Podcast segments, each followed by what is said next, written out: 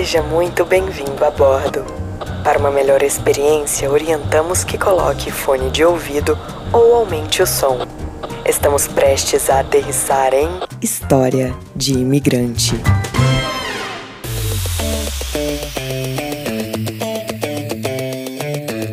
Chega mais que hoje vamos botar fogo na casa.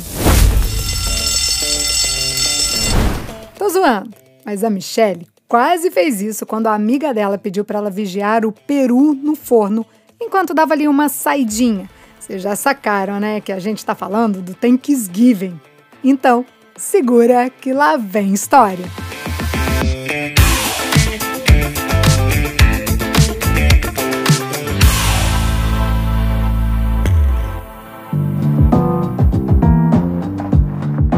Michelle tinha acabado de chegar aqui nos Estados Unidos. Ela é do Rio Grande do Sul e já estava acostumada com frio, mas não com frio daqui. Aliás, nada aqui nos Estados Unidos era familiar para ela. Então ela era recém-chegada quando foi convidada para passar o Thanksgiving na casa de uma amiga. Achou estranho ir num jantar às quatro e meia da tarde, mas aceitou ali o convite. Foi ela, o marido e os filhos.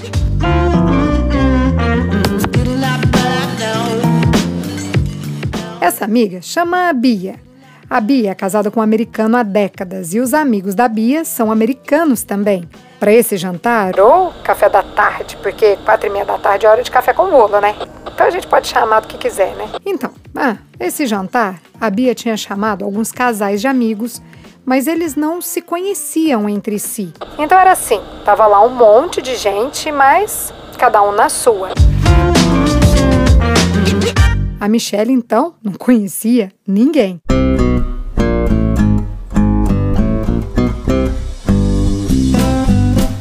Ela foi lá se preparar para o evento. Colocou meia calça, daquelas de lã grossa. Colocou uma calça também grossa, segunda pele, uma blusa bem pesada e um casaco por cima touca, luva, cachecol, tudo isso. Acho que ninguém contou para ela que as casas aqui têm aquecedor. E pode até estar tá frio lá fora, mas dentro de casa dá até para ficar com blusa de alcinha.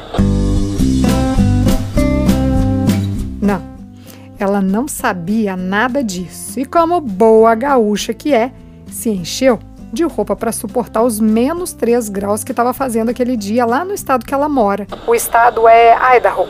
Pois chegando lá, sentiu o bafo logo de cara. A casa estava super quente. As pessoas estavam com vestidos curtos, camisetas de manga curta. Parecia que eles estavam no verão. Enquanto isso, coitada suava. Ela até tirou o casaco, mas o restante da roupa era muito grosso e não dava para tirar. Ela queria ali tomar um vinho com o pessoal, mas em vez disso, foi tomar água com gelo. Cara, ela estava escorrendo. Sentia ali o suor mesmo descendo no rosto dela. Maquiagem derretendo. Era como se ela estivesse numa sauna. Ela deu ali um jeitinho de sentar perto da porta que dava para o quintal do fundo e abriu a porta para refrescar ali um pouquinho. Ai, que alívio! Mas durou pouco. Excuse me, could you please close the door? It's too cold outside. O dono da casa pediu para ela fechar a porta justamente por conta do frio. Ela entendeu o que ele queria porque estava meio óbvio. O vento entrava na sala até assoviando de tão forte. Mas o inglês esse aí, ela não sabia falar nadinha, nadinha.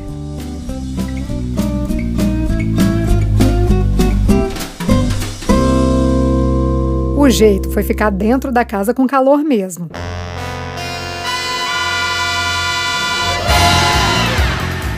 A Bia, a dona da casa, ia dar um pulo no mercado e pediu para Michelle ficar de olho no peru. Aqui nos Estados Unidos, o peru é tradição no Thanksgiving e não no Natal. Então, lá foi a Michelle para a cozinha. Deu ali uma espiada nos pratos que estavam prontos. Tinha vagem, batata doce, torta de abóbora, marshmallow. Pensou, hum, yummy. Não, não mesmo. Mas deixa pra lá. O negócio ali era vigiar o peru que estava assando no forno.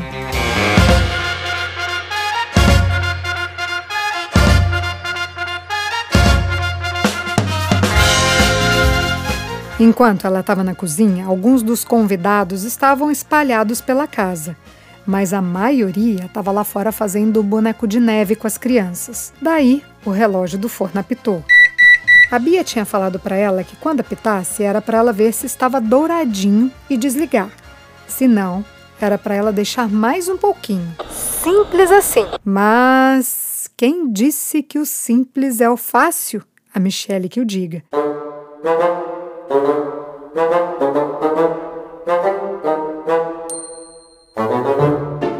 Para ver o peru, a Michelle abriu a porta do forno. Até aí, ok. Ela fez, como todo mundo faz. Mas o negócio é que começou a sair maior fumacê de dentro do forno. Ela assustou e deixou a porta aberta para ver se essa fumaça espalhava, para ver ali se diminuía um pouco. Mas não adiantou. Na segunda tentativa, ela pegou uma tampa de panela e começou a abanar, mas em vez da fumaça diminuir, ela fez foi aumentar. Aí nisso a cozinha estava toda branca, já não dava para ver nada. Armário, geladeira, pia, fogão, tudo desapareceu. A Michelle é que estava ficando defumada igual o peru. Deu ruim. O negócio estava tenso. Mas dizem por aí que o que está ruim sempre pode piorar. E foi exatamente o que aconteceu quando o alarme de incêndio disparou.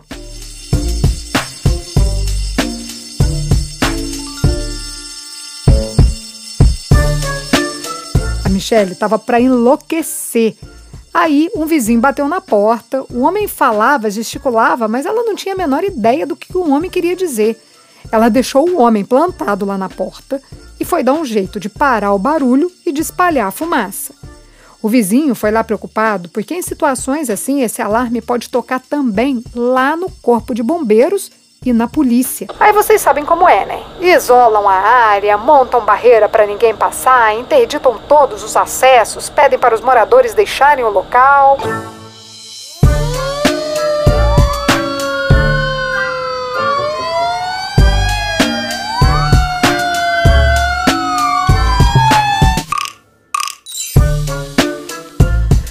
Mas eu disse que pode acontecer isso tudo, mas não aconteceu. Ufa! Enquanto isso, a Michelle tentava ali dar um jeito de desligar o alarme enquanto abanava a fumaça e tentava respirar. Tava complicado, porque estava tudo dominado por fumaça. Os convidados demoraram a ver o que estava acontecendo, porque a essa altura eles estavam tudo lá fora, empenhados lá no boneco de neve, lembra? Quando eles entraram para tentar resolver, ela teve a brilhante ideia de usar um ventilador para dissipar a fumaça. E ela gritava: Ventilador! Mas eles não entendiam. Então ela gritava: Ventilator! Nada. Então catou ali uma caneta, o primeiro pedaço de papel que achou no meio daquela confusão e fez o quê? O que, que você faz quando alguém não te entende? Desenha, certo? Foi o que ela fez ela desenhou um ventilador. Aí foi o corre. Um foi procurar um ventilador, o outro foi abrindo as janelas, o outro as portas. A Michelle corria para lá e para cá igual uma barata tonta. A coitada já não estava nem raciocinando mais. Mas também com esse monte de fumaça na cabeça. Na verdade, ela estava atrás era de um bom ar. Diz ela que quando a gente esguicha o bom ar no alarme anti-incêndio, ele para. Eu ainda não testei, não posso falar e esse negócio não é recomendado pelos bombeiros não, tá? Aos poucos, a fumaça foi se espalhando. Agora, eles já conseguiam se ver lá dentro. Antes não dava para ver nada, tipo uma neblina mesmo. O que a Michelle estava querendo ver mesmo era o peru da amiga. Ela estava nervosa querendo saber se tinha arruinado o Thanksgiving da Bia. Mas não é que o peru estava lá inteirão e pronto para ser comido?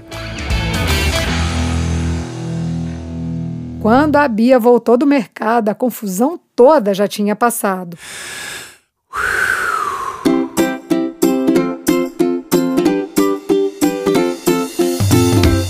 povo já estava de boa no sofá conversando, o jantar estava lá lindo e todo mundo já era até amigo. Mais tarde, quando a Michelle contou para Bia o sufoco que passou e o medo do corpo de bombeiros e da polícia aparecerem lá, a Bia se deu conta de que tinha esquecido de um detalhe. Ela esqueceu de falar para Michelle que o forno estava com um probleminha. Quando abria ele ligado, ele soltava uma fumaça escura. Então, na verdade, era para Michelle só acender a luz do forno para checar o peru e não abrir a porta. E pior, de jeito nenhum deixar a porta do forno aberta. Ah, essa altura a Michelle já tinha sacado tudo isso. Mas enfim, no fim das contas, o jantar foi ótimo e acabou ficando para a história. Essa é a história da Michelle.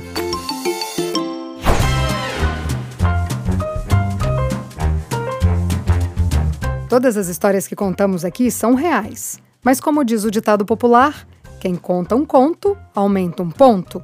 O nome dos personagens pode ou não ser inventado em respeito à história deles.